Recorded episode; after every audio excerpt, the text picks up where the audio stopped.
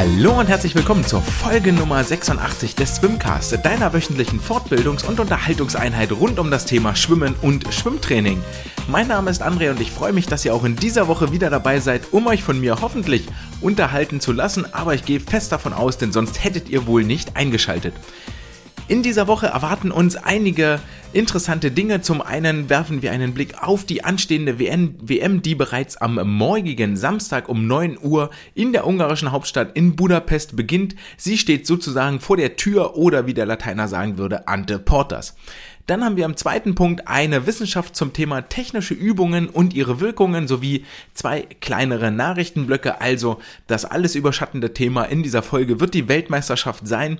Wer sich wundert, warum die deutschen Meisterschaften im Schwimmmehrkampf nicht drin vorkommen, die auch am heutigen Freitag beginnen in Dresden in der sächsischen Landeshauptstadt, ähm, das liegt ganz einfach daran, zum einen sind die Sportler dort Jahrgang 2010, 2011, das heißt nicht, dass ihre Leistungen nicht gewürdigt werden sollten, aber wie wir das bereits im März besprochen haben und auch im Nachklapp zur deutschen Jahrgangsmeisterschaft, wie viel Aussagefähigkeit in diesen Ergebnissen drinsteckt, das ist durchaus zweifelhaft. Nichtsdestotrotz, ich gönne jedem einzelnen Sportler, jeder einzelnen Schwimmerin, die dort vor Ort ist, auch den Trainern und Vereinen, jeden Erfolg, jede Bestzeit, die er dort aufstellt. Es ist ein Highlight, es wird viel Nervosität geben. Es wird wieder einige Disqualifikationen geben, die für Tränen sorgen werden, gar keine Frage. Aber lasst euch davon nicht entmutigen, sondern werft den Blick voraus. Ihr seid alle erst elf oder zwölf Jahre alt, die ihr dort im Wasser schwimmt und auch die Trainer, Trainerinnen, ihr solltet das im Hinterkopf behalten. Das, was dort an dem Wochenende in Dresden passiert, hat gar keine Aussagekraft über das, was wir in zwei, drei, vier Jahren sehen werden. Das Ganze ist ein Prozess und auch diese deutsche Meisterschaft, gerade in diesen jungen Jahrgängen, ist eigentlich nicht viel mehr als eine winzig kleine Momentaufnahme. Die wird ganz am Ende, wenn wir uns nochmal kurz äh, damit, mit zwei, drei, vier Sätzen damit auseinandersetzen und kurz beschäftigen in Dresden, was dort am Wochenende im Wasser los sein wird. Aber das wird nicht das alles überschattende Thema sein, ähm, weil viel mehr als äh, äh, nur das Meldeergebnis dann durchblättern, kommt dabei eigentlich auch nicht rum und das soll auch nicht der Anspruch sein, den wir hier haben. Der Anspruch ist vielmehr, dass wir ein bisschen einsteigen in die Nachrichten aus der vergangenen Woche und etwas tiefer dann auch im Erwachsenenbereich reingehen und ihr eine Kleinigkeit mit nach Hause nehmt, die ihr mit in euer Training nehmen könnt, wissenschaftlich fundiert besser arbeiten könnt. Und bevor wir zu all diesen letzten beiden genannten Punkten kommen, beginnen wir mit den Nachrichten der vergangenen Woche. Und in diesem Nachrichtenblock gab es eine Meldung, die herausgestochen hat und die hier wirklich Erwähnung finden sollte, denn Leonie Kuhlmann hat verkündet, dass für sie die Saison 2021-22 vorzeitig beendet ist. Sie hat den Badeanzug vorläufig erstmal an den Nagel gehangen, die Schwimmbrille beiseite gelegt, um sich selbst, ihrem Körper, ihrer Gesundheit, ihrer Regeneration zu widmen und hat dem Ganzen auf ihrem Social Media Kanal ein paar mehr Folien und Seiten gewidmet, als einfach nur zu sagen, ey, ich mach mal eine eine kurze Pause, sondern hat uns dort mit einigen Hintergrundinformationen äh, beglückt, die ich hier nochmal kurz zusammenfassen möchte. Denn ähm, das alles äh, begann schon vor den Olympischen Spielen in Tokio 2021, wo sie im Vorbereitungstrainingslager bereits mit äh, Krankheit und Bauchkrämpfen zu kämpfen hatte, die dann auch dort im Krankenhaus ähm, behandeln ließ, wo überhaupt fraglich war, ob sie denn bei den Titelkämpfen, bei den Olympischen Spielen überhaupt wird starten können. Wie wir alle wissen, sie stand dann schlussendlich auf dem Startblock, schwamm aber auch schon ihre ihren Quali-Leistungen hinterher, war also nicht in der Lage, ihr Leistungspotenzial vollends abzurufen. Und ich glaube, wer das schon mal erlebt hat, der kann nachempfinden, wie das ist bei so einem Höhepunkt, den Erwartungen, nicht nur den äußeren, sondern auch den eigenen inneren Erwartungen hinterher zu schwimmen. Das ist nämlich gar nicht so richtig cool, sondern verursacht viele, viele schlaflose Nächte. Summa summarum, ähm, sie benennt das jetzt auch hier in ihren Folien, deswegen äh, möchte ich das auch so weitergeben. Die äh, Krankheit, die sie dort hatte im Bauch, nennt sich Colitis ulcerosa und ähm, ja, wurde dann soweit behandelt, aber nicht mit genügend Ausdauer und mit genügend Ruhe gewürdigt und gewidmet, sodass sich der Körper nicht vollständig ähm, regenerieren konnte. Das Ganze unter anderem auch deshalb verschleppt, weil sie die ISL-Saison nicht ähm, teilnahmslos verstreichen lassen wollte, sondern wichtiger Bestandteil sein wollte. Das war sie ja auch im Team der Kali Condors, ohne Frage, ohne Zweifel. Aber so richtig gut hat der ganze Stress und der ganze Wettkampfaufregung dann nicht äh, getan. Im weiteren Saisonverlauf schwamm sie dann ihren Zeiten immer weiter hinterher, ähm, schleppte zusätzliche kleinere Krankheiten mit rum, vor allen Dingen jetzt hier im Frühjahr, wo dann noch eine kurze Lungengeschichte mit dazu kam im Mai und all das summierte sich in der Hinsicht auf, dass es wohl der Körper mehr und mehr Zeichen sendete, ey, pff, so ein bisschen Pause wäre irgendwie mal ganz schön. Und ähm, das hat wohl sehr, sehr lange gedauert, bis sie auf ihren Körper dort gehört hat, aber final jetzt tatsächlich die Entscheidung gefällt hat, ey, ich mache Schluss. Die Saison 22 endet für mich ohne internationalen Höhepunkt, keine Europameisterschaft für sie, keine deutschen Meisterschaften für sie, sondern Ruhe, Ausruhen, Erholung, damit der nächste Zyklus in zwei Jahren steht ja schon Paris 2024 vor der Tür, ähm, dass der dann mit Erfolg absolviert werden kann. Vor allen Dingen, und das war mir eigentlich auffällig, fand ich auf den letzten ähm, Folien dort, in den letzten Sätzen betont sie nochmal, dass sie sich vor allen Dingen die Anweisung bekommen hat, sich so lange Zeit zu nehmen, bis sie wieder die Lust und dieses ganz besondere Brennen auf den, ähm, auf das Schwimmen, auf das Training, auf diesen wunderbaren Sport, wie ich so gerne sage, dann auch wieder verspürt. Und all diese Zeit sei ihr gegönnt, dass das Feuer wiederkommt und wir alle wissen, einmal ein Schwimmer, immer ein Schwimmer, dass äh, die Flamme hört ja niemals gänzlich auf zu lodern. Aber das Ganze hat ein bisschen weitreichendere Auswirkungen, denn Leonie war bis dato als zweitschnellste Sportlerin im Quali-Zeitraum Bestandteil der deutschen 4x200 Meter Staffel und da wird jetzt also offensichtlich ein Platz frei, der bei der kommenden deutschen Meisterschaft jetzt ab dem 23. Juni startend dann ausgeschwommen wird und neu vergeben wird. Ebenfalls bei den kommenden deutschen Meisterschaften geht es ja dann noch ähm, um weitere Plätze für den EM-Kader über Strecken, die bis dato noch nicht vollständig besetzt sind. Also auch hier ziehen die ähm, deutschen Meisterschaften im Rahmen der Finals ein paar weitere Kreise und sollten für mediale Beachtung sorgen.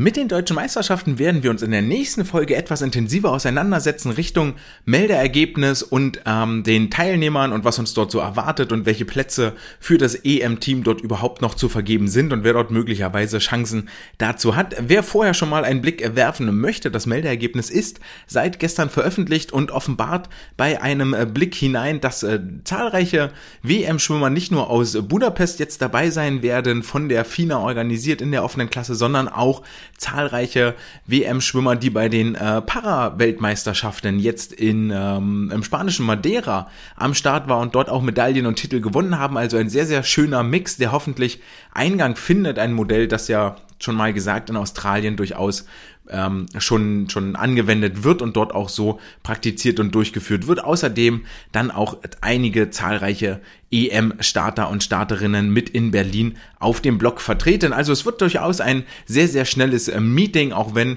die ganz großen Größen wie zum Beispiel Florian Wellbrock fehlen werden, der in Budapest festgenagelt ist bei über die 800.500 Freistil 5 und 10 Kilometer im Freiwasser. Was wir ebenfalls sehen werden bei den Weltmeisterschaften und Europameisterschaften ist ein neuer Ausrüster für die Oberbekleidung. Der DSV hat bekannt gegeben, dass die Firma Aquafil ab sofort für alles äh, sich verantwortlich zeichnet, was sich äh, über oberhalb des Badeanzugs oder der Badehose befindet, wenn wir die Schichten von der Haut nach außen auftragen. Dafür ähm, zeichnet sich zukünftig Aquafil verantwortlich für das Design, für die Ausrüstung des DSV-Teams. Hoffen wir, dass da ein paar fähige Grafiker am Werk sitzen, die sich äh, dort voll austoben können und sehr, sehr schöne Mannschaftskleidung produzieren. Das waren dann auch die Nachrichten der vergangenen Woche für uns. Es gäbe noch einiges zu erzählen, das wir aber auf den WM-Blog verschieben und bevor wir dazu kommen, werfen wir einen Blick in die Labore, auf die Videobildschirme, in die sportwissenschaftlichen Räume angeschlossen an die Schwimmhallen und kommen zur Wissenschaft der Woche. Und die Wissenschaft der Woche beschäftigt sich mit einem Tape Paper, das ich euch heute vorstellen möchte, das sich da tituliert Changes in Front Crawl Technique Caused by Different Technical Exercises. Das Ganze hat, äh, wurde untersucht von einer spanischen Forschungsgruppe Gracia Lopez Contreras oh Gott, mein Spanisch ist jetzt nicht so richtig gut, Francisco Cuenza Fernandez und Raúl Arellano, alle von der Universität von Grenada. Und das Ganze ist ähm, erschienen, auf Deutsch würde das Magazin heißen Magazin für Körpererziehung und Sport, auf Spanisch heißt es Apuns Educación Física y Deportes. Im April 2022 wurde dieser Artikel veröffentlicht und ähm, beschäftigt sich mit einem Untersuchungsgegenstand, den wir jeden Tag im Training irgendwie mit drin haben, der aber wissenschaftlich pff, echt, echtes Brachland ist. Also wenn jemand von euch mal Bock hat, sich da tiefergehend mit auseinanderzusetzen, dann nur zu. Hier gibt es wirklich reichlich, reichlich Forschungsbedarf, denn es geht darum, inwiefern technische Übungen die äh, Bewegungsabläufe beim Kraulschwimmen in diesem Paper verändern werden. Wir alle kennen ja bereits zahllose technische Übungen, die wir im Kraulschwimmen anwenden. Sowas wie Abschlagschwimmen, Schultertippen, Kraulschleifen, Spritzen, mit der Faust schwimmen, mit dem Schnorchel schwimmen. Wir schwimmen einarmig. Wir drehen uns am Ende jedes Armzugs einmal komplett 90 Grad oder sogar 180 Grad auf die Seite. Und jede dieser Übungen hat einen Sinn und hat einen, einen Grund, warum wir sie aufschreiben, warum wir sie anwenden, warum wir sie mit den Sportlern und Sportlerinnen trainieren. Und häufig sorgen ja diese Übungen dafür, dass wir ein bestimmtes technisches Merkmal trainieren wollen, dass wir es etwas vielleicht auch überzeichnen wollen oder wirklich mal ganz konkret darstellen wollen, inwiefern eine äh, Bewegung XY denn den Vortrieb, die den Bewegungsablauf, die Übertragung des Antriebsimpulses im Wasser wirklich unterstützt. Also wenn wir da bei dem Beispiel Körperdrehung um volle 90 oder 180 Grad, also bis wir auf dem Rücken liegen sind, wenn beim Kraulschwimmen der Arm hinten aus dem Wasser kommt, kommt ja in der Regel auch die Hüfte mit nach oben und da gibt's ja immer Sportler, die da super fest sind und super steif und damit kann man das mal so betonen und sagen, okay, nimm, nimm deine rechte Hüfte, wirf die auf dem, aus dem Wasser zusammen mit der Hand und dann guck mal, wie sich die Hand denn dort nochmal richtig Druck aufbaut, voll, wenn du sie bis zum Ende durchdrückst und wenn du dort die Rotation mit benutzt, um den Armzug zu unterstützen. Viele dieser Geschichten leuchten irgendwie so ein bisschen ein und sind überliefert über Trainergenerationen und Trainergenerationen und Trainergenerationen. Dann kommt mal ein kreativer Sportler oder ein neuer kreativer Trainer, der denkt sich was Neues aus und sagt, hier, das ist jetzt die, die neue Übung und total super und das macht alles toll. Aber so richtig klar und evidenzbasiert, wie wir es gerne haben möchten, damit wir unsere Entscheidungen auf ein solides Fundament stellen, ist das in der Regel halt leider tatsächlich nicht. Und die, das Paper, was Sie jetzt hier angucken, fokussiert sich hauptsächlich auf die Rotation der Schultern und der Hüfte, die durch eine oder zwei oder drei, je nachdem wie man das aufzählen will, technische Übungen denn beeinflusst wird. Insgesamt haben die Forscherinnen und Forscher, waren plus Männer, also das Forscherteam 16 Nationalschwimmer untersucht, davon 10 männlich und 6 weiblich im Alter von 14 bis 18 Jahren. Also ganz klassische Nachwuchsschwimmer, die jetzt auch bei unseren deutschen Jahrgangsmeisterschaften hätten auf dem Block stehen können. Und diese Sportlerinnen und Sportler sollten jetzt verschiedene technische Übungen absolvieren, insgesamt sechs Stück und alle, wie gesagt, haben den Fokus Schulter- und Hüftrotation. Wovon wird die Schulter- und Hüftrotation beeinflusst? Vorrangig natürlich von der Atmung, ob ich nach rechts atme oder nach links atme. Auch wenn die Rotation dort gleich sein sollte, ist sie das ja häufig nicht. Und meistens gibt es ja auch eine Asymmetrie, also kann ich mal gucken, ähm, okay, wie, wie beeinflusst, wie verändert sich denn diese Rotation, wenn ich zum Beispiel nur einarmig schwimme. Und daraus ergeben sich dann die besagten sechs Übungen beziehungsweise sechs Übungsvarianten. Die erste ist, wir schwimmen Kraul komplett ohne Atmung 25 Meter. Dann schwimmen wir 25 Meter Kraul und atmen dabei immer nur nach rechts. Und dann schwimmen wir Kraul einarmig. In der dritten und vierten Variante ist der nicht bewegte Arm jeweils nach vorne ausgestreckt und einmal liegt der linke Arm vorne und einmal liegt der rechte Arm vorne. Dabei wird jeweils zu der Seite geatmet, wo sich der Arm bewegt. Also, ich liege im Wasser, rechter Arm ist nach vorne ausgestreckt, der linke soll sich bewegen und dann atme ich auch zur linken Seite. Macht ja Sinn, weil rechts ist ja blockiert von dem Oberarm und der Schulter, die mir da ins Gesicht, ja, am Gesicht liegen.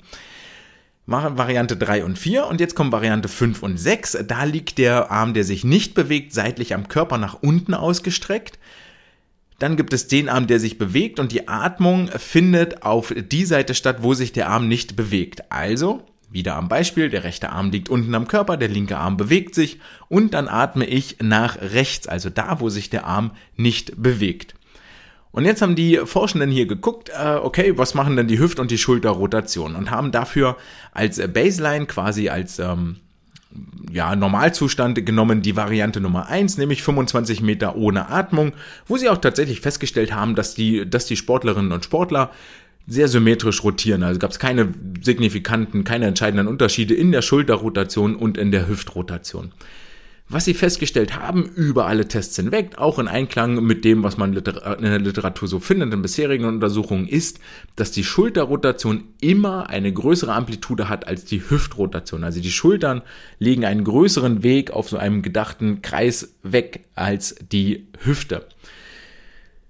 Und jetzt äh, wird es ein bisschen interessanter, nämlich die kleinsten Werte bezüglich der Rotation waren in Protokoll 3 und 4, also da, wo der nicht bewegte Arm nach vorne ausgestreckt ist, weil nämlich genau das passiert, was man so im ersten Moment auch erwartet. Dieser ausgestreckte Arm behindert die Rotation. Er verändert aber auch die Rotation. Er behindert sie nicht nur, sondern er verändert sie, er macht sie nämlich deutlich asymmetrischer. Darüber muss ich mir dann ein bisschen klar sein, wenn ich diese Übung mache und anwende. Das heißt, ich habe eine, dadurch, dass ich den Arm nach vorne ausstrecke und nicht mehr bewege, habe ich einen Einfluss auf den Armzug und daraus ergibt sich die Frage, ob dann überhaupt noch eine Ähnlichkeit besteht zum normalen Schwimmen. Ähm, weil die Forschenden hier nämlich festgestellt haben, dass der bewegte Arm sich durchaus, wenn er unter Wasser ist, bis hinüber auf die andere Seite des Körpers bewegt unter Wasser. Also nicht etwa am Brustbein aufhört oder sogar außerhalb der, der Körperlinie bleibt, sondern derart weit unter den Körper greift, weil ich mich so weit auf die andere Seite drehe, dass die gegenüberliegende Schulter sehr weit aus dem Wasser kommt und dann werden die Hebel auch irgendwann ungünstig und das ist vielleicht gar nicht die Trajektorie, der Bewegungsablauf der Hand, den ich dort unter Wasser haben möchte. Ich finde ein Beispiel, wo das Ganze noch deutlicher wird, weil die Schulterrotation dann noch mehr betont wird und noch fester im Gewissen verankert ist, ist das Rückenschwimmen.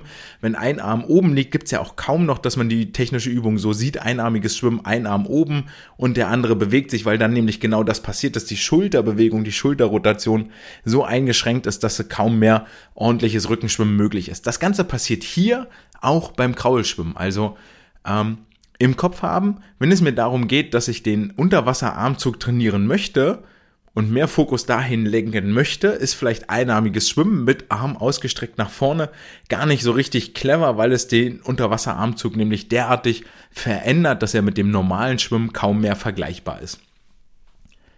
Passiert das Ganze denn auch in Protokoll 5 und 6, wo der andere Arm unten an der Seite liegt, also der nicht bewegte Arm? Hier ist die Rotation tatsächlich verbessert, also bei weitem nicht so asymmetrisch, wenn der Arm seitlich am Körper ist. Die Rotation des bewegten Armes ist aber dann viel, viel größer. Also wenn ich wieder den rechten Arm unten am Körper habe, der linke Arm bewegt sich, dann habe ich das Problem, dass die Rotation des bewegten Armes, also ähm, da die Rotationsamplitude der, der, der Winkel, der überstrichen wird innerhalb des Bewegungszyklus durch die Schulter, also wie weit ins Wasser tauche ich ein, wie weit komme ich aus dem Wasser raus, die wird viel, viel größer als beim normalen Schwimmen und zwar deshalb, weil ich ja mit dem Kopf zur Seite des nicht bewegten Armes arbeite. Und da habe ich jetzt keine Unterstützung vom nicht bewegten Arm, um die, die Schulter und die Hüfte aus dem Wasser zu heben, sondern es muss alles aus der gegenüberliegenden Seite kommen. Und dadurch drücke ich wiederum die Schulter tiefer ins Wasser, um den Kopf auf der rechten Seite, wenn sich links bewegt, um den Kopf aus der rechten Seite aus dem Wasser zu heben. Und dann habe ich wieder eigentlich ein Problem. Plus dem, dass ich bei dieser Geschichte, wenn der Arm an der Seite liegt, ich dem Wasser eine viel, viel größere Fläche gegenüberstelle und einen größeren Widerstand habe. Sie sprechen hier davon, dass der Frontalwiderstand um bis zu 12,5 Prozent steigt im Vergleich zum Bewegungsprotokoll, wo ein Arm nach vorne ausgestreckt ist. Und das sorgt wieder dafür, dass der Sportler langsamer schwimmt. Größerer Widerstand heißt, er muss mit mehr Kraft unter Wasser schwimmen. Das kann wieder dafür sorgen, dass der Ellbogen nicht stehen bleibt, dass der Sportler nicht genug Kraft hat, um sich überhaupt vorwärts zu drücken. Ihr hört also, dass aus dieser relativ einfachen Übung einarmiges Schwimmen, damit ich den Armzug besser merken und fühlen kann. Okay, habe ich mit links überhaupt einen Vortrieb, merke ich das Wasser und so. Die hat ganz, ganz viele Konsequenzen, an die wir im ersten Moment vielleicht gar nicht denken. Und das ist etwas, was sich auf alle technischen Übungen, Kombinationen ähm, überträgt. Jede Übung hat immer mehrere Effekte und häufig möchte ich ja nur einen wirklich haben und einen, auf den sich die äh, Sportlerinnen und Sportler ähm, konzentrieren. Das heißt, auch beim Beispiel dieses einarmigen Schwimmens, es sorgt zwar sicherlich für einen besseren Fokus auf den Armzug, aber die Frage ist, hat dieser Armzug überhaupt noch etwas damit zu tun, was ich dann in der Gesamtbewegung mache? Und worum geht's mir dabei überhaupt? Ja, ich weiß, viel Sensorik, die da trainiert wird, viel Wassergefühl und so weiter und so fort. Auch all das spielt eine Rolle und hat mit Sicherheit einen positiven Einfluss. Was Sie hier ergänzend noch hinzufügen, die ähm, Forschenden, ist, dass sie tatsächlich die Handbewegung unter Wasser sich aber überhaupt nicht angeguckt haben und das bemängeln sie auch an sich selber, an diesem Untersuchungsdesign, dass sie das das nächste Mal mitnehmen würden und bereuen das hier eigentlich so ein bisschen, dass sie dazu jetzt gar keine Daten haben und gar keine Aussage treffen können. Nehmen wir so hin. Dazu können wir nichts sagen, aber sie haben ja schon, schon gesehen, dass der Arm weiter rüber geht auf die andere Seite, aber ohne das jetzt genauer quantifizieren zu können. Für euch also wichtig, Überlegt euch genau, welche technische Übung mache ich, welchen positiven Effekt hat die und welchen negativen Effekt hat die und wiegt der positive Effekt den negativen Effekt auf oder sollte ich das nochmal dann irgendwie gezielter anders adressieren, vielleicht mit einer neuen Übung, die ich direkt hinten ranpacke und mir daraus dann ähm, so, ein, so ein gutes, cleveres Übungsrepertoire erarbeiten. Damit kommen wir dann zum letzten Teil der heutigen Folge und wir werfen einen Blick nach Ungarn auf den, äh, wie heißt der See? Auf dem sie da sind, in die Duna Arena, so heißt die Schwimmhalle, das äh, wissen wir alle, ähm, nach Budapest, wie auch immer, zu den Schwimmweltmeisterschaften 2022 und Budapest ist nach 2017 der zweite Gastgeber einer Schwimmweltmeisterschaft und befindet sich damit in einem erlauchten Kreis, weil tatsächlich bisher nur vier Städte das Glück hatten, äh, Weltmeisterschaften mehr als einmal austragen zu dürfen.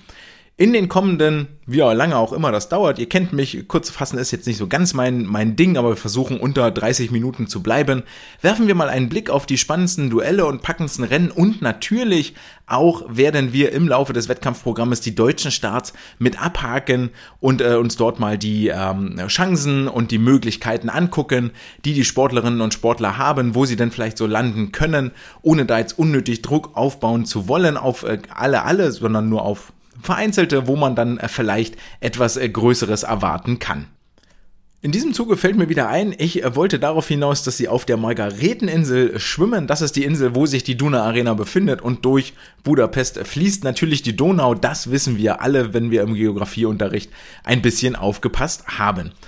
Also, es wird vorrangig um die deutschen Starts gehen und das sind viel, viel mehr, als wir am Anfang mal gedacht hatten, als sie so die reinen Quali-Zeiten ähm, ja, so hergegeben haben, auch wenn das Team weiterhin sehr, sehr klein, klein ist, gerade wenn wir das mit Guangzhou 2019 vergleichen, wo es ja dann doch auch eine relativ erfolgreiche Meisterschaft für den DSV gewesen ist. Der erste Start im Becken wird am 18.06. losgehen und zwar morgens um 9 Uhr mit den 400 Meter Freistil der Damen, wenn ich jetzt nicht völlig falsch gewickelt sind und die äh, Wettkämpfe enden dann am 25.06. traditionell mit den 4x100 Meter Lagenstaffeln bei den Frauen und bei den Männern. Wie ist die WM überhaupt nach Budapest gekommen? Wir haben das alle nochmal äh, kurz zur Rekapitulation, falls wir es wieder vergessen haben. Ähm, Budapest ist eingesprungen für Tokio, die ursprünglich mal die Weltmeisterschaft ausrichten sollten, aber aufgrund der Corona-Situation man mag es kaum glauben, aber ja, das Virus existiert noch und es werden mehr und mehr Leute im Umfeld gerade krank. Die Sommerwelle ist also nicht nur ein Mediengespinst. Tokio ist erstmal abgesprungen, wird dafür im Juli 2023 äh, dran sein und die FINA hat jetzt äh, Budapest auserkoren, die Titelkämpfe als äh, Gastgeber zu begleiten. Einige prominente Absagen gibt es für diese WM. Das sind beileibe nicht so viel, wie man vielleicht im ersten Moment erwartet hatte oder draus machen möchte. Aber dann doch äh, der ein oder andere dabei, der bei den Olympischen Spielen 2021 die Goldmedaille gewann. Allen voran Adam Peaty, der nach einem Fußbruch im banalen, schnöden Krafttraining jetzt auf die Titelkämpfe verzichtet. Ariane Titmus, die sich mit äh, Covid infiziert hat, ebenso wie der Brite Duncan Scott. Also die Briten hier zweimal richtig, richtig hart getroffen und ähm, auch mit einem ordentlichen Impact auf ihre Staffeln. Die Firma 200 Freistilstaffel ohne Duncan Scott ist nicht so viel wert wie mit ihm und die äh, Lagenstaffel ist ohne Adam Peaty natürlich auch arg gebeutelt und gehandicapt. Wenn James Wilby einspringen muss, verlieren die Briten trotzdem erstmal spontan zwei Sekunden über die Bruststrecke. Ebenfalls bei den Australiern verzichtet Emma McKean, der Shootingstar von äh, Olympia, auf die Titelkämpfe ebenso wie die Südafrikanerin Tatjana Schönmaker und der Tunesier Ahmed Hafnaoui, der die 400 Meter Freistil Goldmedaille gewann in Tokio, wird ebenfalls nicht dabei sein.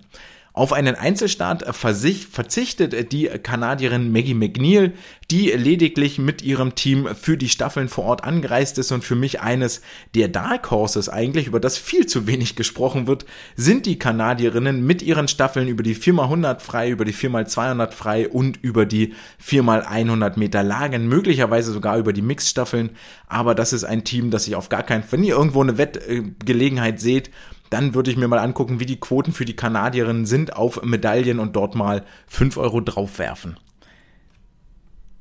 Dann hat uns eine Statistik durch die deutschen Jahrgangsmeisterschaften begleitet. Wer kann denn das Triple gewinnen? Und da möchten wir jetzt auch mal bei der WM einen kurzen Blick drauf werfen, weil es den einen oder anderen Captain Obvious gibt, der da ums Eck winkt, wo es, wo wir, boah, wenn wir beim Thema Sportwetten bleiben, die Quoten wirklich keine guten sein dürfen und dann wird es den einen oder anderen geben. Da kann man dann vielleicht ein bisschen mehr Geld machen, aber auf gar keinen Fall würde ich da viel drauf setzen, wenn man überhaupt um Geld wetten möchte. Auch das äh, soll ja nicht so richtig zuträglich sein langfristig. Man verliert ja dann doch eigentlich immer. Und zwar, äh, Captain Obvious über die Triple-Chancen ist natürlich Katie Ledecky über die Freistilstrecken 400, 800, 1500 Meter. Eigentlich ist da gar keine Konkurrentin in Sicht, die ihr die Goldmedaille streitig machen könnte. So viel Spoiler müssen wir dann mal vorweg schicken und das werden auch die Rennen sein, zumindest die 800 und 1500 der Damen, die nicht gerade vor Spannung strotzen. Bei den 400 Metern werden wir gleich dazu kommen, warum die dann doch ganz interessant sein könnten. Lily King ihrerseits könnte über die Bruststrecken das Triple schaffen, also die 50, 100, 200. Hier natürlich über die 100 und 200 ganz klare Favoriten, gerade ohne die Anwesenheit der Olympiasiegerin Tatjana Schönmecker. Über die 200 und über die 100 Meter fehlt auch die Olympiasiegerin Lydia Jacobi, die sich ganz stumpf bei den amerikanischen Trials für diese WM nicht qualifiziert hat. Einzig die 50 Meter machen hier ein bisschen Bauchschmerzen, weil sie dort mit unter anderem Benedetta Pilato, der Weltrekordhalterin, um den obersten Platz auf dem Treppchen wird kämpfen müssen. Dann gibt es noch Kelly McKeon über die Rückenstrecken, die Australierinnen, die Australierin, die über die 200 Meter als Favoritin ins Wasser springt, außerdem noch die 200 Meter Lagen schwimmt und äh, sich dann über die 100 Meter und die 50 Meter Rücken mit sehr, sehr starker Konkurrenz wird äh, beschäftigen müssen. Also das ist beileibe nicht sicher. Ebenso wenig sicher ist, ob Arno Kaminga, der Niederländer, alle drei Bruststrecken wird gewinnen können. Mit der Abwesenheit von Ilja Shimanovic dürfte ihm auch der 50 Meter Titel wohl kaum mehr zu nehmen sein. Über die 50 und 100, also der ganz klare Favorit über die 200 Meter Brust wird 6 WT Cook, der aktuelle Weltrekordhalter mit 20595 am Start sein und ob äh, Kaminga hier wirklich eine Chance hat, 6 WT Cook zu schlagen, das darf doch arg bezweifelt werden. Zwischen beiden liegen dann doch schon mehr als eine Sekunde. Und dann gibt es noch eine erfreuliche Nachricht aus deutscher Sicht, ohne Druck aufbauen zu wollen, aber ein gewisser Lukas Mertens hat nicht völlig abseitige Chancen, die 400, 800 und 1500 Meter Freistil zu gewinnen. Gerade über die 400 Meter Freistil geht er dann doch als Favorit ins Rennen. Mit der Rolle muss er sich anfreunden, sowohl international als auch national. Da lässt sich wenig wegdiskutieren. Seine 3,43,60 war dafür einfach viel zu gut, viel zu überragend und hat viel zu hohe Wellen geschlagen, als dass das wirklich nur eine Eintagsfliege sein könnte. Zumal seine Trajektorie, also seine Leistungsentwicklung seit den enttäuschend will ich nicht sagen, aber seit den Olympischen Spielen ganz, ganz stark nach oben zeigt. Über die 800 und 1500 Meter Freistil geht er auf jeden Fall mit Medaillenchancen ins Rennen, hat ja mit der starken Trainingsgruppe rund um Florian Wellbrock und Mikhailo Romanchuk auch äh, wirklich Konkurrenz im Wasser, sodass ihm da ähm, wohl kaum etwas einen Strich durch die Rechnung machen könnte und für wenig unerwartete Ergebnisse sorgen könnte. Aber die Konkurrenz hat man ja natürlich nicht im Blick und unter Kontrolle. Ähm, aber dazu kommen wir gleich nochmal später mehr in unserem Ausblick. Das DSV-Team besteht aus insgesamt elf äh, Teilnehmerinnen, elf äh, Startern. Im Einzel werden am Start sein Isabel Gose, Anna Elend, Raphael Miroslav, Lukas Mertens, Henning Mühlleitner, Florian Wellbrock, die sich über Einzelstrecken qualifiziert haben. Und dann gibt es noch Einzelstrecken für Ole Braunschweig, Lukas Mazerat, Erik Friese und Angelina Köhler, die sich ähm, eigentlich ja nur für die Staffelplätze empfohlen haben. Einzig Joscha Salcho hat sich für die äh, oder wird nur in der Firma 200 Meter Freistil-Staffel auf den Startblock steigen. Liegt schlicht und ergreifend daran, dass die 200 Meter Freistil-Starts mit Lukas Mertens und ähm, Rafael Miroslav schon voll besetzt sind. Mehr als zwei Starter darf man als Nationalverband hier nicht auf den Block schicken. Ein kleines, aber feines Team, das im Vorfeld keine gemeinsame Trainingsmaßnahme absolviert hat, so wie das in anderen Nationen der Fall ist. Ähm, das muss auch gar nichts Schlechtes sein. Die Erfahrung hat gezeigt, in diesen gemeinsamen Trainingsmaßnahmen so richtig wahnsinnig zielführend und ähm, sinnvoll waren die jetzt auch nicht immer. Also, dass man jetzt sagen müsste, das hat richtig Teamgeist gebracht, richtig Team Spirit und jetzt hauen wir voll einen raus, sondern war viel Unruhe, so war, konnte sich jetzt jeder Einzelne für sich individuell bestmöglich auf äh, die Master oder auf die Titelkämpfe vorbereiten und wir werden dann sehen, was in Budapest im Wasser dabei tatsächlich herauskommt. So ein bisschen als äh, Sprecher vor der Presse hat sich Bernd Berghahn ähm, äh, hingestellt, der sowohl auf der Pressekonferenz als auch gegenüber der Zeitung bisher sich weit aus dem Fenster gelegt hat, gelehnt hat, wenn er da sagt, dass in der Pressekonferenz ähm, verlautbaren ließ, dass jeder Staat das Halbfinale bzw. Finale erreichen wird, also noch nicht mal ein Konjunktiv wie könnte, sondern wird, und mit Anna Elend, Raphael Miroslav und Lu Lukas Mertens drei aufstrebende Talente im DSV-Kader stehen. Wir werden später noch dazu kommen, warum ich diese Aussage, jeder Stadt wird das Halbfinale erreichen, dann doch für gewagt halte. Da gibt es doch so zwei, drei Fragezeichen, bei denen tatsächlich nach den Vorläufen Schluss sein könnte. Aber was soll man sonst auch anderes bei so einer Pressekonferenz sagen? Das sollte man nicht überbewerten. Das sind Schlagzeilen, die wir in der Zeitung lesen wollen und mit denen man auch ein bisschen Aufmerksamkeit generiert, nämlich viel eher als wenn man sagt, naja, wir haben ja ein starkes Team, aber einige werden dann doch nach den Vorläufen schon ausgeschieden sein. Von daher alles gut. Viel, viel ehrlicher war, fand ich, war ja dann in einer, äh, in einem Zeitungsinterview, regional in Magdeburg, ND aktuell, dort war das zu finden, wo er den äh, wunderbaren Satz sagte, zu Paris 2024 werden, äh, sind bislang keine unbekannten Newcomer zu sehen, die sich dort für das DSV-Team qualifizieren werden.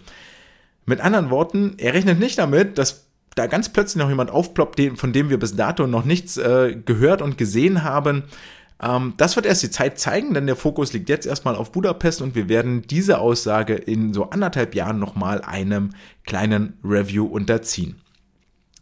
Insgesamt stehen für den DSV hier 3, 6, 9, 13, 14, 15, 16, 17, 18, 19, 20, 21 Einzelstarts auf dem Programm. Dazu gibt es drei Staffeln, nämlich 4x100 Lagen der Männer, 4x200 Freistil der Männer und die 4x100 Meter Lagen Mixed. Als absoluter Viel Vielstarter ist Lukas Mertens unterwegs. Wer ein bisschen mehr Einblick in seine Gedankenwelt und sein Können kriegen möchte, den verweise ich gerne nochmal auf die Swimcast Gästefolgen. Dort findet ihr auch das Interview von Raphael Miroslav nochmal, das ich mit ihm führen durfte. Damit genug des Vorgeplänkels, starten wir rein mit den Wettkämpfen. Wir arbeiten das Tag für Tag durch. Ich habe lange überlegt, wie das wohl am besten ist. Boah, disziplinspezifisch, tagspezifisch. Ich habe mich jetzt dann am Ende des Tages doch für die Tagesvariante entschieden, damit ihr vielleicht auch wisst, okay, wann werfe ich denn den Fernseher an, wann werfe ich den Livestream an, wann kann ich denn mit deutschen Starts und deutschen Erfolgen rechnen oder wann möchte ich denn international sehen, wie die Weltspitze denn aktuell unterwegs ist. Und Tag 1 bietet zumindest aus deutscher Sicht schon mal eine richtig gute Gelegenheit, einen Eindruck für das Team zu bekommen. Denn wir starten mit den 400 Meter Freistil der Frauen, wo es einen direkten Weg ins Finale gibt. Also aus allen Vorläufen qualifizieren sich die schnellsten acht für das äh, Finale, das dann noch am selben Abend ausgetragen werden wird. Und für den DSV am Start sein wird hier Isabel Gose, die insgesamt als neunte oder mit der neun schnellsten Zeit ins Rennen gehen wird. Vier Minuten fünf ist hier ihre Bestzeit. Das könnte also gut für die erste Finalquali reichen. Das ist nicht ausgeschlossen. Ähm, dafür müssen dann allerdings doch einige Schwergewichte aus dem Weg geräumt werden. Katie Ledecky wird sie wohl nicht besiegen können, das ist klar. Auch Summer McIntosh wird wohl weg sein, die mit 401 in der Qualifikation da deutlich vor ihr lag. Und dann gibt es noch die Chinesinnen Muhan Tang und äh, Li Bingji, die als Nummer 3 und 4 gesetzt sind.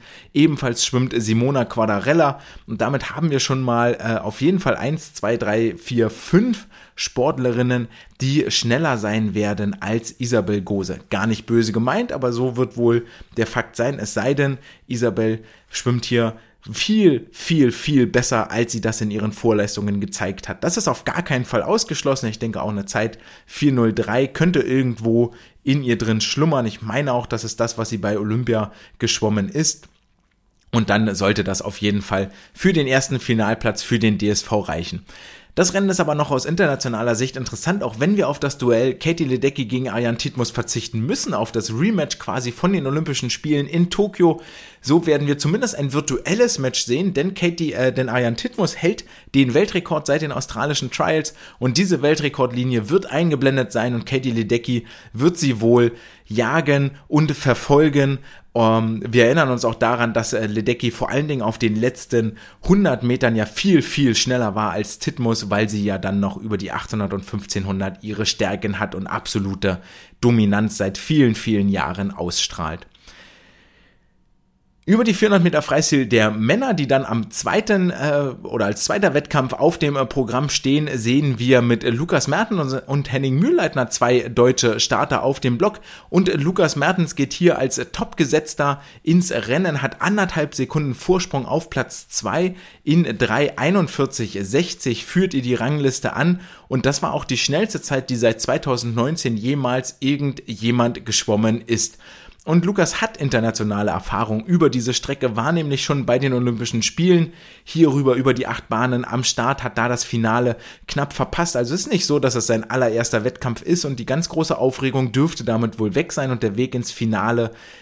Da sollten wir dann mal einen Haken dahinter setzen und sagen, okay, Finale äh, ist Pflicht. Und dann gucken wir, was dort geht, was die Konkurrenz vor allen Dingen kann. Da glaube ich dann da tatsächlich, da geht es auch viel darum, die Nerven im Griff zu haben. Trotzdem, schwieriges Feld, wenn auf diesem allerersten Start wahnsinnig viel Druck lastet, da kann man auch mal dann zusammenbrechen.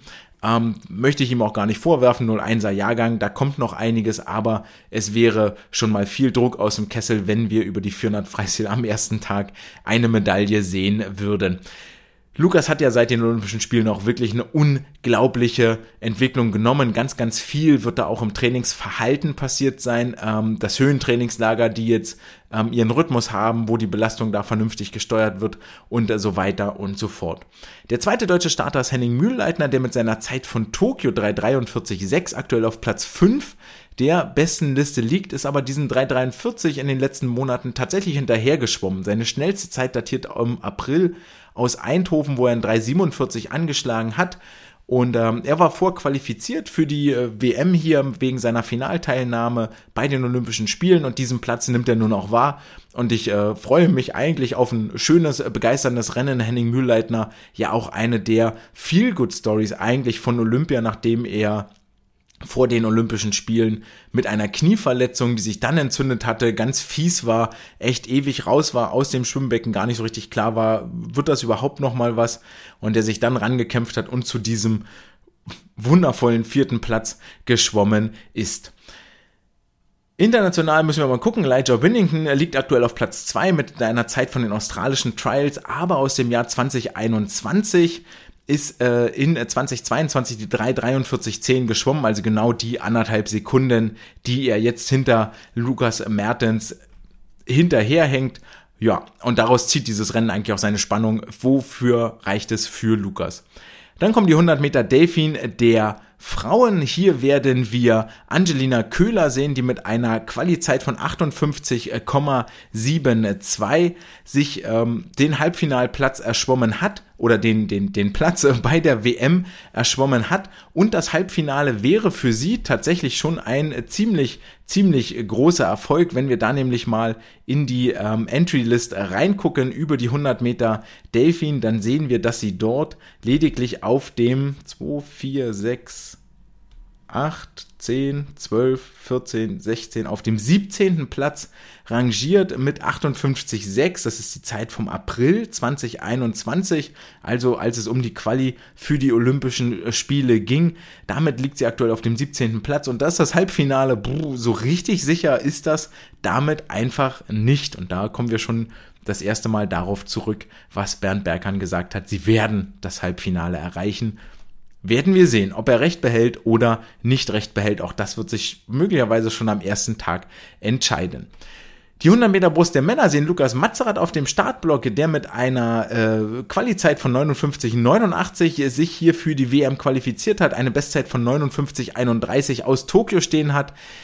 Das könnte vermutlich reichen fürs WM-Finale, auch wenn das aktuell in Anführungsstrichen nur die neunte schnellste Meldezeit ist. Er hat in den letzten Monaten viel und wahnsinnig intensiv gearbeitet, also nicht nur intensiv mit im Sinne von äh, in, hohe Intensitäten im Training, sondern auch intensiv im Coaching, im Lernprozess an sich. Und ich könnte mir durchaus vorstellen, dass diese Weltmeisterschaft für ihn nur eine, in Anführungsstrichen, wieder Zwischenstation ist und Paris 2024 das eigentlich wirklich ganz große Ziel und wir jetzt hier die ein oder andere Technikanpassung sehen, die einen Fortschritt bedeuten kann, aber nicht zwangsweise muss.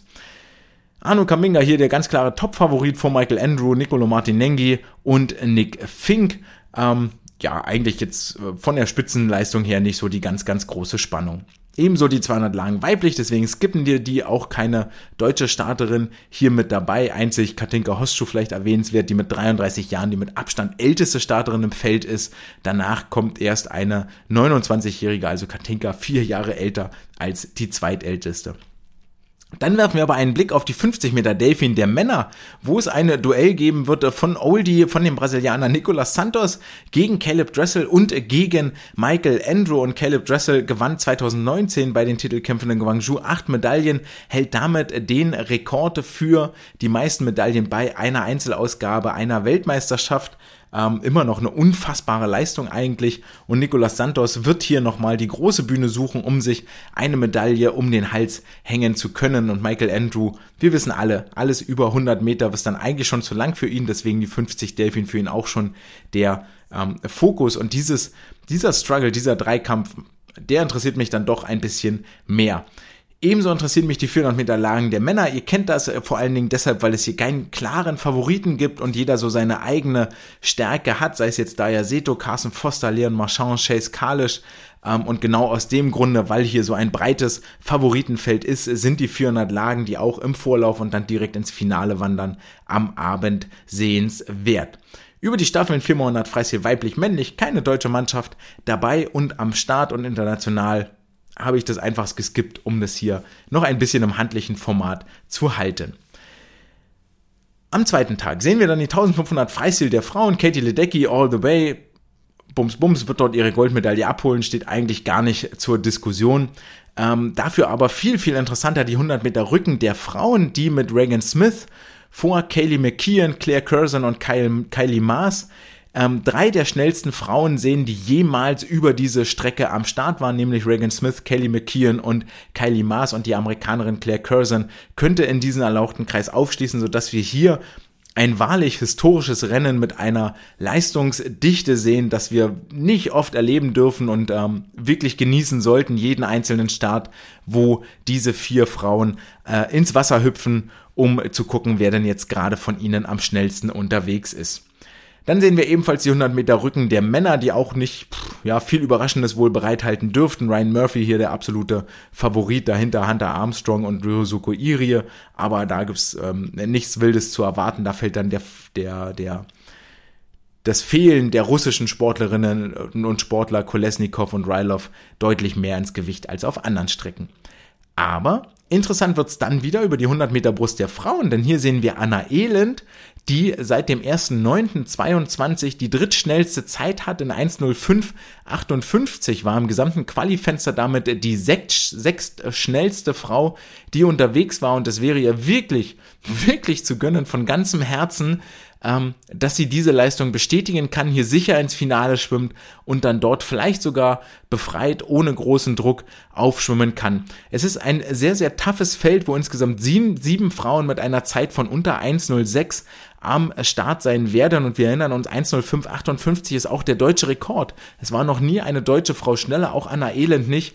Und im Halbfinale schon bis auf vier Zehntel an seine absolute jemals allerbeste Zeit ranschwimmen zu müssen um sich fürs Finale zu qualifizieren, ist dann auch nicht so richtig, richtig einfach. Da haben es andere Sportlerinnen vielleicht etwas leichter. Eine Lily King fällt einem da sofort als erstes ein, aber auch die Japanerin Riona Aoki, die im Moment die Bestenliste anführt, wenn man den ersten Neunten als Startdatum nimmt, haben es da dann doch ein bisschen leichter, weil da der Abstand zu ihrer Bestzeit zur möglichen Finalqualizeit etwas größer ist.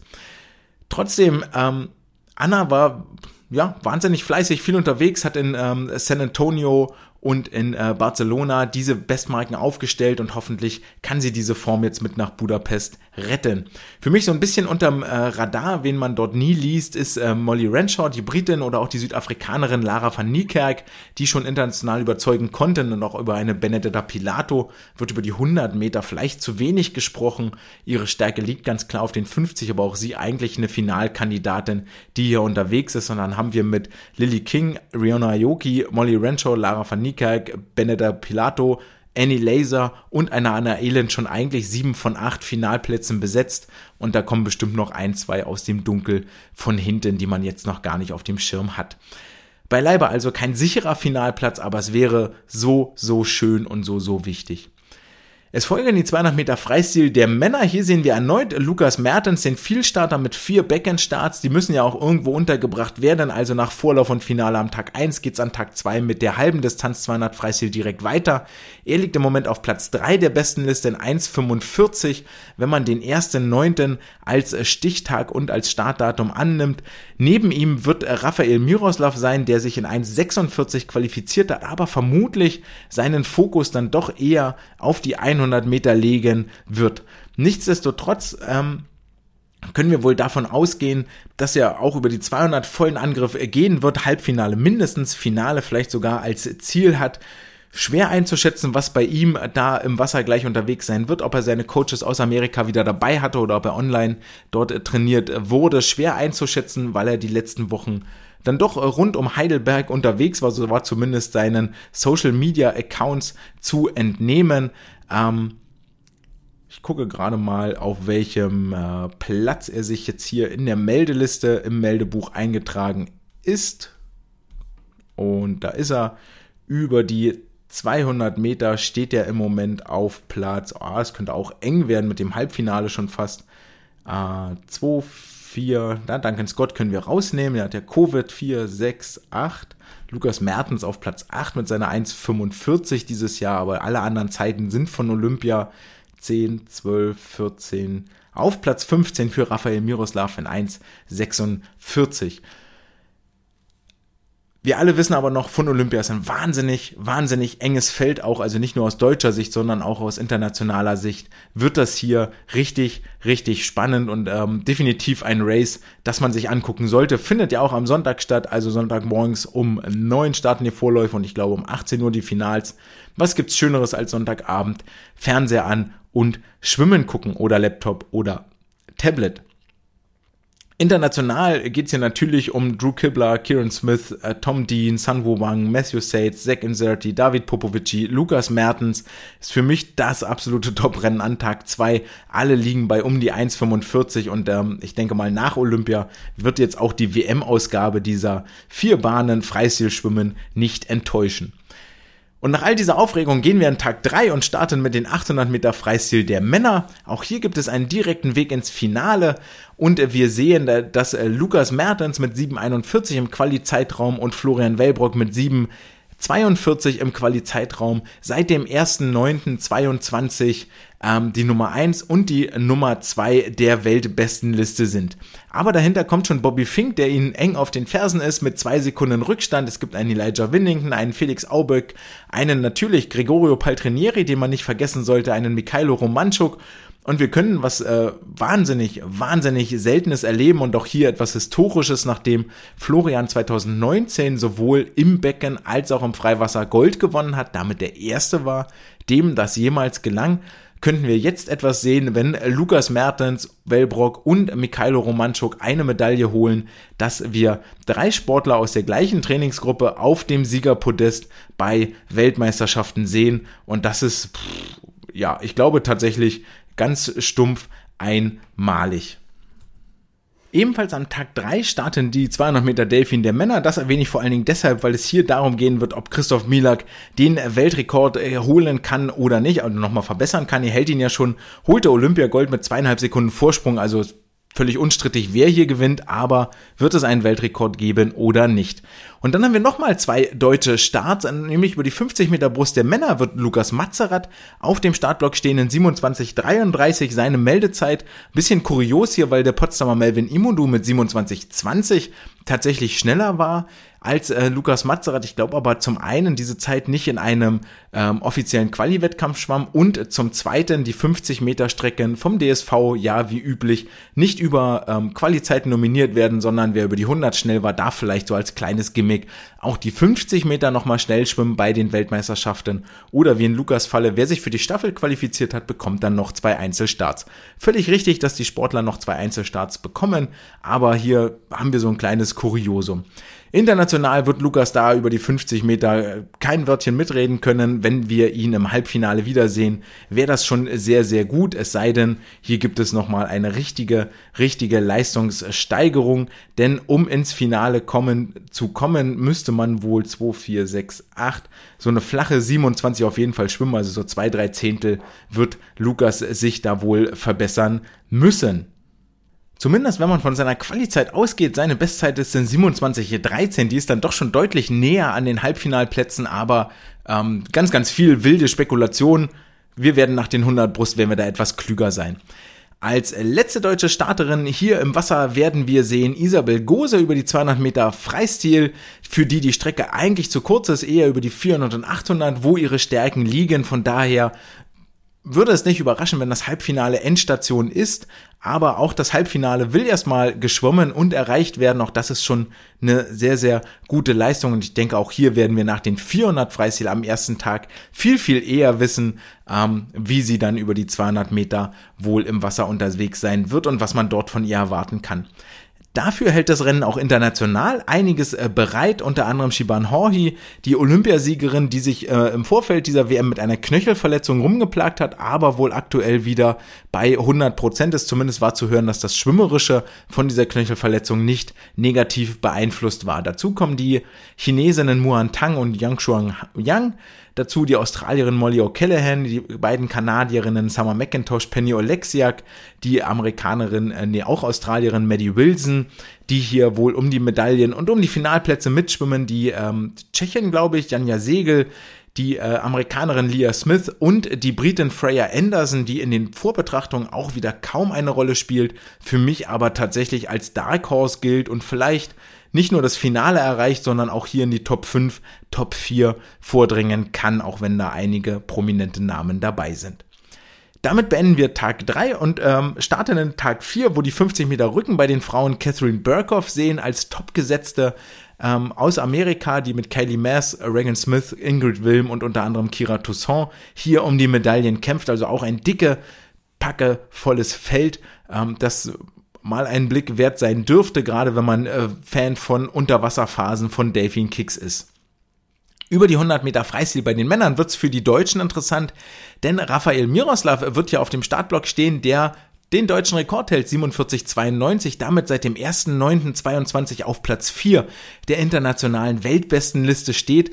Und das Finale wäre schon wirklich, wirklich eine richtig große Leistung für ihn, weil man dort vermutlich auch schon in den Bereich des äh, deutschen Rekordes wird äh, schwimmen müssen. Und wie schwer das ist in der 48,16, die er dort beim Quali-Wettkampf geschwommen ist, sehen wir das, die 48,16 dürfte wohl reichen, ist aber auch final nur zwei Zehntel weg von, von, von dem deutschen Rekord, von seiner Bestzeit. Und ähm, ja, das muss ist nicht gesagt, dass man die erreicht. Für ihn, wenn ich das richtig im Hirn habe, auch die erste internationale Meisterschaft im Erwachsenenbereich. Ähm, das sorgt vielleicht nochmal für zusätzlichen Druck. Von daher ganz gut, dass er über die 200 Meter Freistil schon mal die echte Wettkampfluft schnuppern kann. Ein zweiter Punkt steht, spielt für mich bei ihm noch mit rein. Es ist vielleicht durchaus mental sogar schwierig, nach dieser wahnsinnig emotionalen Qualifikation mit dem Rekordsetting, mit all dem Druck, der da drauf war, mit der Qualifikation, wo Druck abfällt, dann nochmal die Spannungskurve neu aufzubauen und jetzt hier die WM als Highlight zu begreifen und nicht, nicht nach der Quali schon abzuschalten und zu sagen, ja, ich habe mich qualifiziert, ich habe mein Ziel erreicht, sondern ich will jetzt hier auf der zweitgrößtmöglichen Bühne richtig, richtig stark abschneiden. International ähm, geht es darum, Caleb Dressel zu schlagen, ähm, Antonio Miressi, glaube ich, aus Italien, Miressi auf jeden Fall, Louis Burrows aus äh, Großbritannien, Maxime Grousset, der Franze Franzose, Brooks Curry aus den USA, David Popovici, der Rumäne, über den gar keiner mehr so richtig spricht, der aber auch als große Sensation galt, der wurde Vierter bei Olympia, um das nochmal ins Gedächtnis zu rufen. Und äh, natürlich auch der Koreaner San Woo Wang, der hier im Wasser sein wird und äh, müsste da nicht auch Kyle Chalmers eigentlich noch mit rumschwimmen? Kyle Chalmers verzichtet auf die 100 Freistil. Na, gucken wir mal an. Da habe ich das äh, nicht mehr richtig im Kopf gehabt. Dann gibt's noch die 200 Delfin bei den Frauen. Zhang Yufei, absolute Favoritin. Fertig, Ende der Geschichte. Summer McIntosh mit dem Wasserprogramm. 400 äh, Freistil, 400 Lagen, 200 Delfin für sie plus einige Staffeln.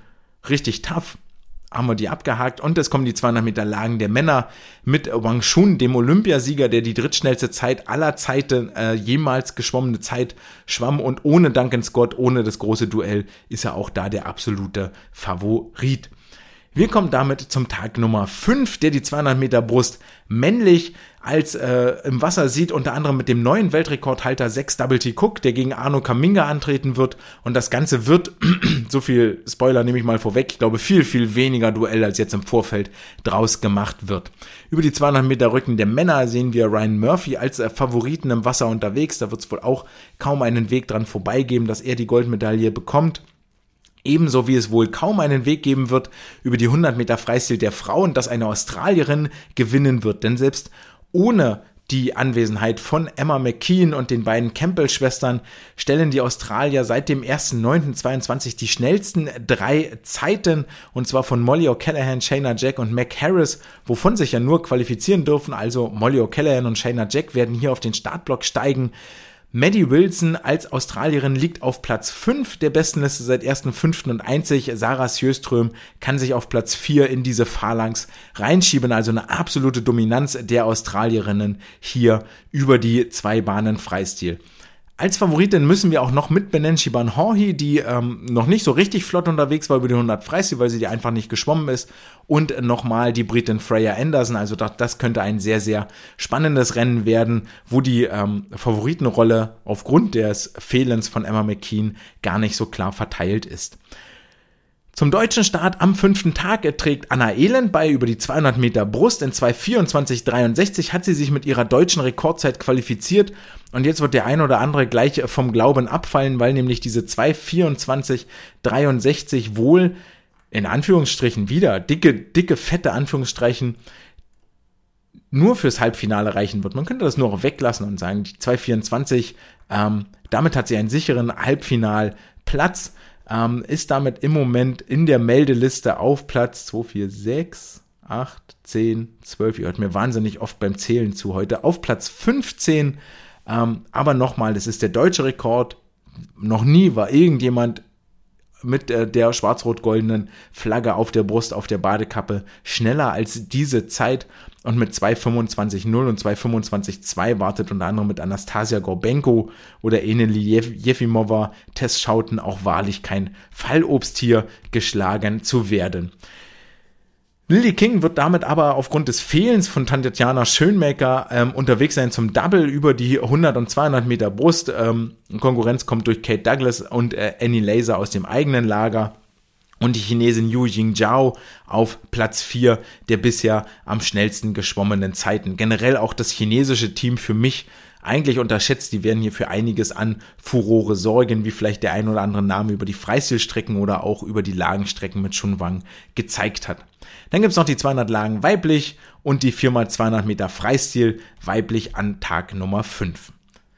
Der sechste Wettkampftag sieht dann den ersten Start von Erik Friese über die 100 Meter Delfin, der sich in 52,10 qualifiziert hat. Eine durchaus realistische Chance aufs Halbfinale hat für ihn aber ähnlich wie für Rafael Miroslav der erste Wettkampf auf internationaler Ebene, auf internationaler Bühne. Ähm, er steht im Moment in der Meldeliste, wenn wir auch hier wieder einmal meinem Zahlen zählen. Ich hoffe, ihr schlaft nicht ein dabei. Zuhören 6, 8, 10, 12, 14. 14, 16, 18, 20, 22, 24, 26, 28, 30 auf Platz 31 und hier wird dann die Aussage, jeder Start wird ein Halbfinale sein, von Bernd Berger nochmal richtig, richtig strapaziert. Sehr, sehr tief in den Meldelisten findet sich da übrigens erst der Südafrikaner Chet Leclos mit 51,87 von, äh, von wann ist die Zeit? Vom 25. Juni 21 erstaunlicherweise ähm, ganz weit unten nur in der Meldeliste, dass man schon befürchten muss, wird das für ihn überhaupt fürs Halbfinale reichen. Aber für uns interessant, Erik Friese 52.10 steht da als äh, Zeit beim ersten Auftritt auf internationaler Ebene bei den Erwachsenen. Ähm, hoffen wir mal und gucken wir, dass die Nerven halten und dass es für eine kleine Zeitsteigerung reicht. International geht der Blick natürlich zu Christoph Milak versus Caleb Dressel versus Kyle Chalmers versus Matthew Temple versus James Guy versus Chet Leclos versus Matthew Sates und der Kanadier Joshua Liendo auch nicht zu vergessen und damit haben wir das Finale auch fast voll besetzt wo ich mich gar nicht so richtig festlegen möchte, okay, Milak, Dressel, Chalmers stehen da schon so ein bisschen raus, aber sobald einer von denen schwächelt und äh, vielleicht die Wände nicht richtig trifft oder doch sich schon verausgabt hat über die Staffeln, Caleb Dressel, ähm, dass dort einer wie Matthew Temple oder James Guy den Platz äh, dort auf dem Podest einnehmen wird. Die 200 Meter Rücken der Frauen sehen Kelly McKeon ganz vorn, Phoebe Bacon, Ryan White liegen alle bei 2 Minuten 5, auch wenn Kelly McKeon schlussendlich aus den Olympischen Spielen die schnellste Bestzeit hat. Dazu kommt noch Kylie Mass, also auch hier könnte sich ein spannendes Rennen andeuten. Und über die 800 Meter Freistil der Frauen gibt es den direkten Weg ins Finale für hoffentlich Isabel Goser, die den 12. Platz im Quali-Zeitraum belegt hat sich mit 8,21 qualifiziert, ihre Zeit von den Olympischen Spielen, schwamm im April in Magdeburg 8 Minuten 23, das ist jetzt aber auch schon gute zwei Monate her. Dazwischen liegt unter anderem ein Höhentrainingslager und viele, viele qualitativ hochwertige Kilometer im Magdeburger Trainingsbecken. Also da können wir wohl davon ausgehen, oder hoffen wir mal, drücken wir die Daumen, dass die 8 Minuten 20er Marke fallen wird. International wird Katie Ledecky nach äh, vorne schwimmen, äh, wird sich hier wohl den Titel holen, liegt mit weitem Abstand vor dem Rest des Feldes und dahinter kungeln sich dann äh, Li Bingji, Lea Smith, Katie Grimes, Simona Quadarella um die Medaillen. Und dann erinnern wir uns zurück an den ersten Start des sechsten Tages, die 100 Meter Delfin, weil nämlich direkt danach die 50 Meter Freistil der Männer kommen, beziehungsweise um euch völlig zu verwirren, am Finale einen Tag später ist es andersrum, kommen erst die 50 Meter Freistil männlich und direkt danach das Finale der 100 Meter Delfin, auch der Männer. Und da wird es mit Caleb Dressel und Michael Andrew und Joshua Liendo möglicherweise drei Sportler geben, die in beiden Finals vertreten sind. Also richtig, richtig toughes Programm. Und das wird möglicherweise auch die 50 Freistilleistung von Caleb Dressel Michael Andrew beeinflussen. Zumal wir ja auch wissen, dass Michael Andrew jetzt nicht so der unbedingt äh, belastungsverträglichste ist, sollte er überhaupt das, äh, den Weg ins Delfin-Finale schaffen. Ebenfalls um die Medaillen konkurrieren der Olympia-Dritte Bruno Fratös, äh, Ben Proud noch mit dabei, der Olympia-Zweite Florent Manodou, Andrei Govorov, also die 50 Freistil der Männer immer ein Blick wert, äh, um zu sehen, wer da die Hand als erster an der Anschlagmatte haben wird. Wir beenden den Tag mit den 4x200 Freistil der Männer. Hier geht's äh, direkt ins Finale, hoffentlich auch für das DSV-Team. Ebenfalls geht's hoffentlich ins Finale am Tag 7 in den Vorläufen über die 1500 Meter Freistil für Lukas Mertens und Florian Wellbrock. Lukas Mertens, der in 14 Minuten 40 drei Sekunden Vorsprung hat auf die zweitschnellste geschwommene Zeit, die seit dem 1.9. erreicht wurde. Florian Wellbrock im, im Zeitraum seit 1.9., also nach den Olympischen Spielen, auf Platz 4 und hier haben wir ähnlich, wie wir das auch über die 100, äh, über die 800 Meter Freistil haben, nicht nur die Möglichkeit, ein Dreierpodest mit in Magdeburg trainierenden Sportlern zu haben, Mikhailo Romanchuk nämlich auch am Start, sondern möglicherweise sogar die Option auf einen deutschen Doppelsieg mit Lukas Mertens und Florian Wellbrock, nicht nur über die 1500, sondern auch über die 800 Meter Freistil, haben beide nicht gänzlich unrealistische Chancen, Platz 1 und Platz 2 zu belegen. In welcher Reihenfolge das dann ist, das überlassen wir den beiden, sollen sie das im Wasser ausfechten. Konkurrenz bekommen sie natürlich vom Italiener Gregorio Paltrinieri, vom Amerikaner Bobby Fink, die mit 1444 und 1445 aus dem Quali-Zeitraum in Lauerstellung sind. Ebenfalls am siebten Tag die 50 Freistil weiblich und die 50 Brust weiblich. 50 Freistil Sarah Sjöström vielleicht als äh, Favoritin zusammen mit Shayna Jack und Lu Jiang, die aktuell seit dem 1.9. die Bestenliste anführt. Die 50 Brust der Frauen sehen Anna Elend auf dem Startblocke, die als fünft schnellste ähm, seit dem 1.9. unterwegs. Das sind 30,10, aber wohl hart wird kämpfen müssen für den Einzug ins Finale, denn sie bekommt Konkurrenz von unter anderem Lara van Niekerk, von Benedetta Pilato, von Lily King, die alle schon deutlich unter der 30 Sekunden Marke geblieben sind und auch Ariana Castiglioni und, und die Newcomer oder äh, na, wie heißt es? Hier die, die Comebackerin Ruta Mayotite, Riona Ayoki sind hier in the Mix für den äh, Finalplatz. Sophie Hansen noch mit dabei. Also das wird ein richtig, richtig enges Ding, aber vielleicht nimmt Anna da viel positive Energie und viel Schwung mit aus ihrem 100 Meter Bruststart. Über die 50 Meter Rücken der Männer sehen wir für mich persönlich die aller, allergrößte Überraschung in dieser Meldeliste zusammen mit dem Ergebnis, nämlich wird Ole Braunschweig für den Deutschen Schwimmverband ins Wasser springen und die eine Bahn auf dem Rücken zurücklegen, aber nicht etwa unter ferner Liefen auf Platz äh, 16 bis 35, sondern er geht tatsächlich als fünft schnellster in diese Wettbewerbe rein, also ganz plötzlich und völlig unverhofft, ähm, und das meine ich mit allen positiven Attributen, die man da äh, reinbringen kann, winkt hier ein Finalplatz für Ole und das ähm, ist dann natürlich schön zu sehen und auch gute Auszeichnung für die Arbeit, die da in Berlin unter anderem von Lasse Frank geleistet wird. International wird das Feld dann dominiert von Hunter Armstrong, der äh, im Zuge der amerikanischen Trials einen neuen Weltrekord aufgestellt hat. Justin Rest, seinem amerikanischen Teamkollegen und erstmal fünf Zehntel dahinter, also eine halbe Sekunde dahinter, kommt erstmal ganz, ganz lange nichts und dann aber unter anderem Ole Braunschweig. Respekt dafür, das äh, hätte ich nicht, hätte ich mich nicht verkauft für, für diesen fünften Platz in 24,67. Am achten Tag in den Vorläufen ist es dann traditionell etwas ausgedünnt. Hier sehen wir die 400 Lagen der Frauen sowie die 4x100 Meter Lagen Staffeln. International über die 400 Lagen der Frauen Kaylee McKeon in 431, absolute Top-Qualifikantin. Die Japanerin Yui Ohashi war gesetzt vom japanischen Verband, hat noch gar keine Zeit drinstehen, aber als Olympiasiegerin sollte man sie auf dem Zettel haben. Und für Summer McIntosh in 434 enden dann hiermit auch die Wettbewerbe an in äh, Budapest. Damit enden nicht nur die Wettbewerbe in Budapest. Ich hoffe, ich konnte euch einen Einblick geben in die Starts des DSV-Teams und da ist tatsächlich viel, viel Finale und ähm, einiges an Medaillenchance dabei. Allen voran natürlich Mertens, Wellbrock, die hier um Edelmetall mitkämpfen. Florian natürlich nicht nur im Becken, sondern auch im Freiwasser, aber auch viele Finals, die da durch Ole erreicht werden können, die durch Rafael Miroslav erreicht werden können, die durch Isabel Gose erreicht werden können, die durch Anna Elend erreicht werden können. Und es wäre doch wünschenswert, auch im Sinne positiver Schlagzeilen, wenn sie diesen Weg unter die besten acht der Welt hier nutzen und auch zeigen können, was sie drauf haben. Denn dass sie dazu fähig sind, das zeigen die Vorleistungen durchaus. Am kommenden Wochenende erwarten uns die deutschen Meisterschaften im Schwimmmehrkampf in Dresden.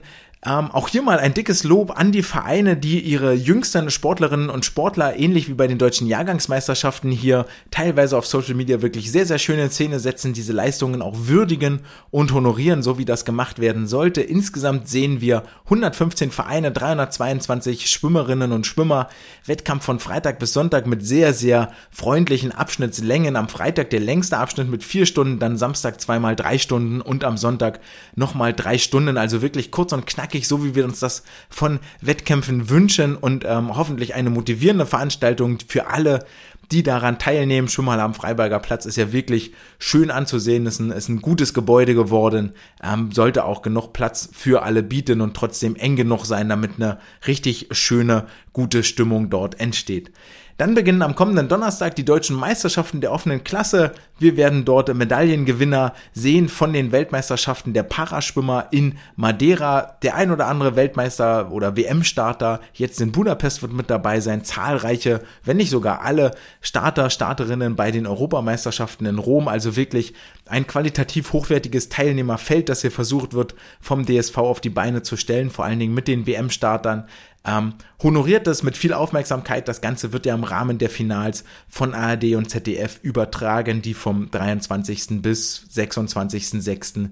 in Berlin und ich glaube in Braunschweig, Braunschweig für die Leichtathleten stattfinden werden. Und dann gibt es am kommenden Wochenende jetzt wirklich nochmal vom 17. bis zum 19.06. den Wiesenthal-Pokal in Bochum, Freibad-Wettkampf, damit ähm, ja, spätestens damit eröffnet sich dann auch die Freibad-Saison. Ich hoffe, ihr genießt nochmal die Ausfahrten mit euren Mannschaften, mit euren Teams, kriegt einen kleinen Sonnenbrand, habt eine tolle Zeit, genießt diesen fantastischen Sport, bevor es dann sich so langsam Richtung Sommerferien bewegt. Ich hoffe, ich konnte euch einen Vorgeschmack geben auf die Weltmeisterschaften. Ab morgen um 9 Uhr geht's im Livestream los bei All Aquatics von der FINA. Den Link wird's in meiner Insta-Story geben. Folgt dort gerne auf Instagram, auf Twitter. Ich habe ein bisschen Achtsamkeit für technische Übungen geweckt, dass es nicht nur schwarz oder weiß ist, sondern ganz viel Grauzone und da viel, viel mehr zu beachten gilt, als man im ersten Moment denkt. Und dann bleibt mir bloß noch zu sagen, ich freue mich auf viele spannende Wettkämpfe, wünsche allen viel Erfolg, die im Wettkampfbecken unterwegs sind und hoffe auf die DSV-Sportlerinnen und Sportler, die bei der WM überzeugen können. Nächste Woche gibt es einen kurzen Zwischenbericht von den Weltmeisterschaften, einen Ausblick auf die deutschen Meisterschaften. Ich hoffe und freue mich, wenn ihr wieder dabei seid. Wenn euch äh, diese Veranstaltung hier gefällt, lasst gerne ein Like, ein Abo da, ähm, kommentiert mir, wenn ihr Fragen habt oder Kritik habt, dann auch, dann schreibt mir gerne, dann können wir das ausdiskutieren. Ich freue mich immer über Austausch, darum soll es auch gehen. Das war's für heute. Wir hören uns nächste Woche. Ciao!